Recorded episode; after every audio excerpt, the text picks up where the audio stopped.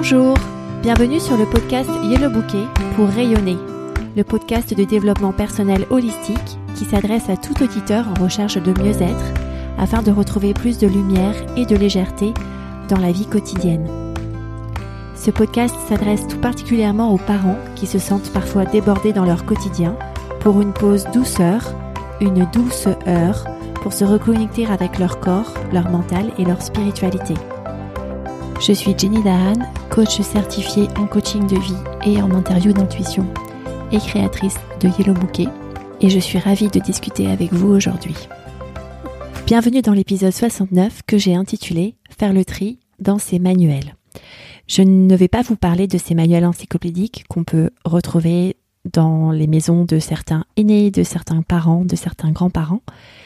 Je vais vous parler plutôt de ces manuels encyclopédiques qui sont à l'intérieur de vous de toutes ces listes de choses que vous aimeriez que les autres fassent pour vous, de toutes ces listes de comportements que vous aimeriez voir chez les autres et aussi chez vous-même. Alors, commençons d'abord par définir plus précisément ce qu'est un manuel. Un manuel, dans cet épisode et dans le cadre de la Life Coach School, c'est toutes les attentes que vous avez à l'égard d'autres personnes ou de vous-même.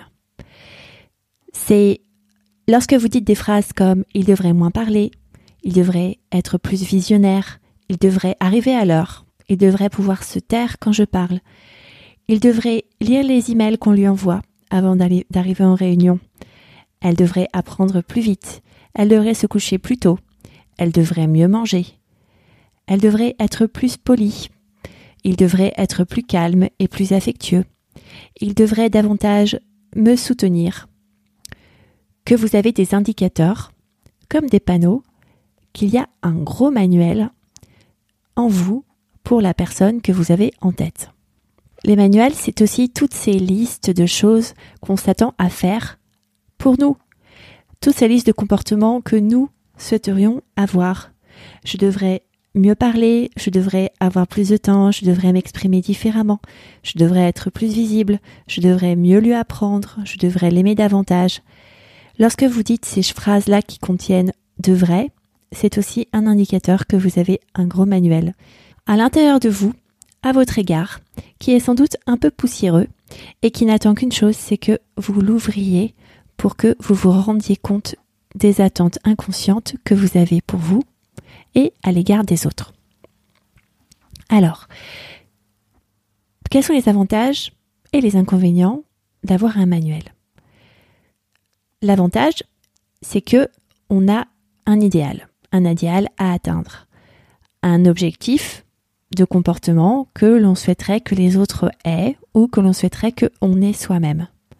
Quand on ausculte un manuel, même s'il est poussiéreux, eh bien il se peut qu'il soit très utile. Si par exemple on se dit à soi-même je devrais être à l'heure, qu'on n'y arrive pas encore, mais que c'est un manuel qu'on a depuis très très très longtemps, eh bien c'est peut-être judicieux de se dire oui, c'est bon d'avoir ce manuel d'être à l'heure pour éviter que je rate des occasions de me réunir avec des gens qui me sont chers ou pour éviter que je rate des conversations importantes à laquelle participent beaucoup d'individus. Donc avoir un manuel comme ça peut être intéressant à garder. Les pages peuvent être poussiéreuses parce que vous les avez sans doute depuis un certain temps, que cette notion d'arriver à l'heure est en vous depuis assez longtemps et c'est utile pour vous d'être à l'heure à des moments importants dans votre vie. C'est aussi utile d'avoir des manuels lorsqu'on s'apprête à changer, lorsqu'on a un objectif de croissance, de développement, pour devenir une nouvelle version de soi. Lorsqu'on se connecte avec cette future version de soi, et je vous invite à écouter ou réécouter l'épisode 57 sur écrire ou en exercice, je vous invite à écoutez les paroles de votre futur vous. Et également l'épisode 58 où je vous présente la différence entre tourner sa tête vers le passé ou tourner sa tête vers le futur. Lorsqu'on écoute ces visions de soi, on a toute une liste de comportements idéalisés que l'on souhaiterait peu à peu intégrer pour soi-même. Et donc il est très utile de faire cette liste, de faire cette liste de souhaits pour commencer à penser comme cette personne qui ressent les émotions qui lui fait faire les choses que vous avez indiquées sur votre liste. Identifiez que ces manuels-là sont utiles et précieux. Et surtout, il faut les garder, ces manuels, il faut les enrichir, il faut les cultiver. Les manuels aussi, à l'égard de vos employés ou de vos enfants, sont aussi précieux. Il y a certains comportements à avoir dans l'univers professionnel ou dans l'univers familial que vous souhaitez que des personnes en acquisition de compétences dans l'univers professionnel ou familial démontrent. Mais pourquoi est-ce que ça peut aussi être un problème? Ça peut être un problème si on n'accepte pas la réalité telle qu'elle est. C'est fatigant de résister à la réalité telle qu'elle est. Avoir un manuel de il devrait moins parler, il devrait être plus visionnaire, il devrait pouvoir se taire au sujet par exemple d'un collègue, vous entraîne à avoir des pensées de résistance qui vous font ressentir de la résistance lorsque vous êtes dans ces parages. Et un manuel comme ça n'est pas du tout utile. C'est le type de manuel qu'il faut du coup mettre de côté et brûler les pages. Parce que si vous le conservez, eh bien vous vous condamnez vous-même à ressentir de la souffrance liée au malaise, liée à la résistance de la réalité telle qu'elle est, à savoir que ce collègue-là, eh bien oui, parle beaucoup, eh bien oui, est très terre à terre, eh bien oui, ne se tait jamais. Quant aux manuels que vous avez pour vous-même et qui ne sont pas liés à votre futur vous, par exemple, je devrais m'exprimer différemment, je devrais mieux lui apprendre, je devrais l'aimer davantage. Vérifiez, en toute honnêteté entre vous et vous-même, que vous exprimez ces manuels avec bienveillance, tendresse et amour pour vous-même. Vous êtes votre meilleur ami, ne l'oubliez pas. Et avoir des manuels pour soi dans l'optique de devenir une nouvelle version de soi ne fonctionne bien que si ça se fait avec beaucoup d'amour et de bienveillance, comme si vous étiez votre propre parent, votre propre papa ou maman, et que vous faisiez grandir peu à peu votre enfant intérieur pour accéder un nouveau stade de croissance. En revanche, avoir un manuel comme je devrais m'exprimer différemment, je devrais être plus visible, et se parler durement, n'est pas utile. Cela vous entraîne à aussi ressentir de la résistance face à la réalité qui est différente de ce que vous avez envie qu'elle soit, et du coup de la souffrance, parce que vous ne pouvez pas changer cette réalité.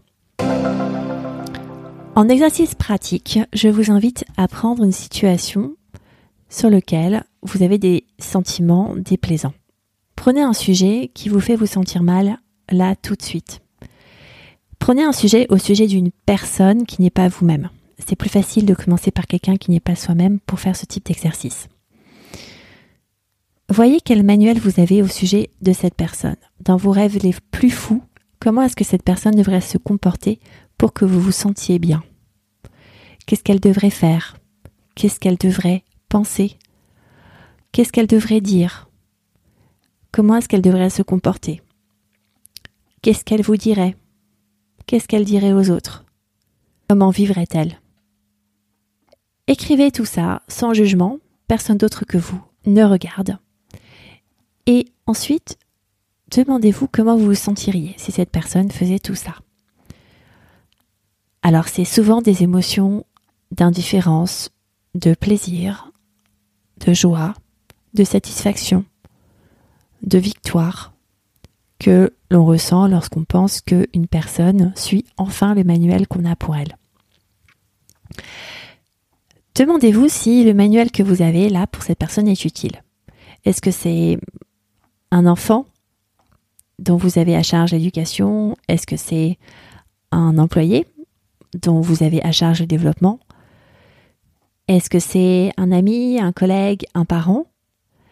Demandez-vous si ça vous est utile de ressentir l'émotion que vous ressentez actuellement envers cette personne.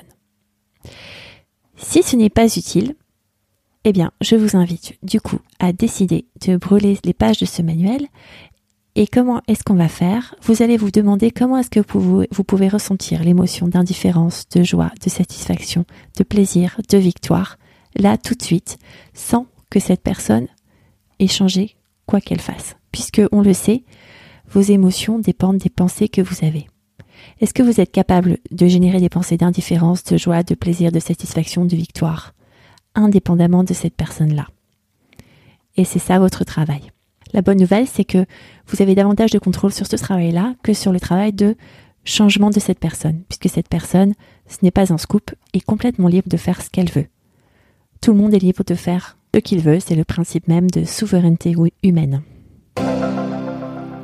Au niveau du corps, je vous invite à regarder avec attention comment vous parlez de votre corps, euh, surtout si vous êtes une femme. En général, les femmes regardent leur corps avec de la résistance sur certaines zones qu'elles aiment moins que d'autres. Ceci génère de la non-acceptation du corps. On se dit par exemple j'aimerais être plus grande, ou bien j'aimerais être plus petite, ou j'aimerais avoir les cheveux plus clairs, ou j'aimerais avoir les cheveux moins bouclés, ou j'aimerais avoir les cheveux plus frisés. Lorsque on se parle comme ça, eh bien, on déclenche de la résistance, et puis on déclenche aussi de la souffrance, parce que à ce type de pensée de résistance suivent des pensées de mon corps est moche, mes cheveux sont moches, je suis moche, ce qui entraîne des émotions de souffrance. Et cette souffrance peut se répercuter dans votre corps, qui est fait en fait de 95% à peu près de choses inconscientes, donc on n'en a pas conscience. Et cette souffrance se répercute ensuite avec des mal de dos, des mal de ventre, euh, des douleurs de tension, du stress. Faites attention aux manuels que vous avez pour votre corps et voyez si ce sont des manuels utiles ou inutiles. Un manuel utile pourrait être mon corps ne devrait porter que des habits confortables ou devrait manger beaucoup de légumes à chaque repas. Au niveau du mental, les manuels sont des pensées que vous avez au sujet des autres, qui sont souvent inconscientes. Il faut faire pause pour pouvoir se rendre compte que vous avez ce guide encyclopédique qui traîne dans les étagères de votre mental depuis plusieurs années. Il traîne souvent dans l'inconscient. Et c'est assez intéressant parce qu'on a des, attentes envers les autres que on n'arrive pas parfois à formuler à soi-même et donc que les autres ne connaissent pas. Ils n'en ont pas connaissance. Et on leur en veut de ne pas suivre un manuel qu'on a pour eux, alors que parfois on ne sait même pas qu'on a ce manuel pour eux et que eux-mêmes ne savent pas que l'on a toutes ces attentes à leur égard. Au niveau spirituel, je vous invite à considérer l'option de laisser les autres et vous-même être authentiques. Si vous avez un manuel, c'est que vous pensez qu'ils sont imparfaits, que vous êtes imparfait et que vous avez matière à devenir plus parfait et que eux à devenir plus parfaits. Et si vous laissiez tomber l'idée de perfection pour choisir l'idée d'authenticité. Ceci vous place dans une position d'abondance qui vous permet de voir avec plus de sérénité le potentiel et toute la beauté que les autres ont et aussi que vous, vous avez. Si vous souhaitez de l'aide pour dépoussiérer ces manuels, évaluer s'ils vous sont utiles ou inutiles, je vous invite à rejoindre mon programme de coaching à yellowbouquet.com slash programme complet. La liste d'attente est ouverte. Je commencerai un nouveau cycle de coaching à partir du mois d'avril avec du coaching de groupe. N'hésitez pas à me contacter si vous souhaitez plus d'informations. Et je vous invite également à partager ce podcast autour de vous s'il vous a plu. À bientôt!